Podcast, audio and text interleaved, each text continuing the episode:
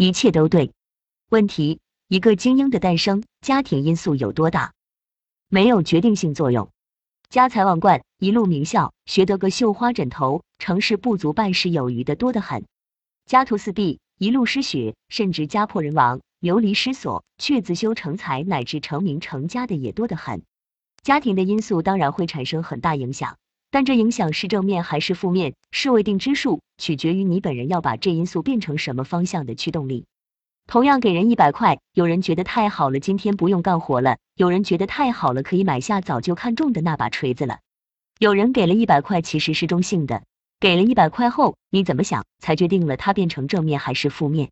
把一切外来作用都转化为正面推动的人，无论家庭给他什么影响，都是正面影响，包括残酷的打击、沉重的负担。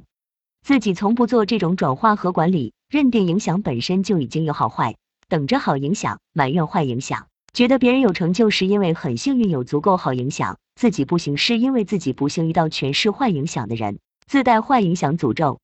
几乎什么影响落到他身上都是坏影响，让他中上一个亿，他只会死于吸毒过量。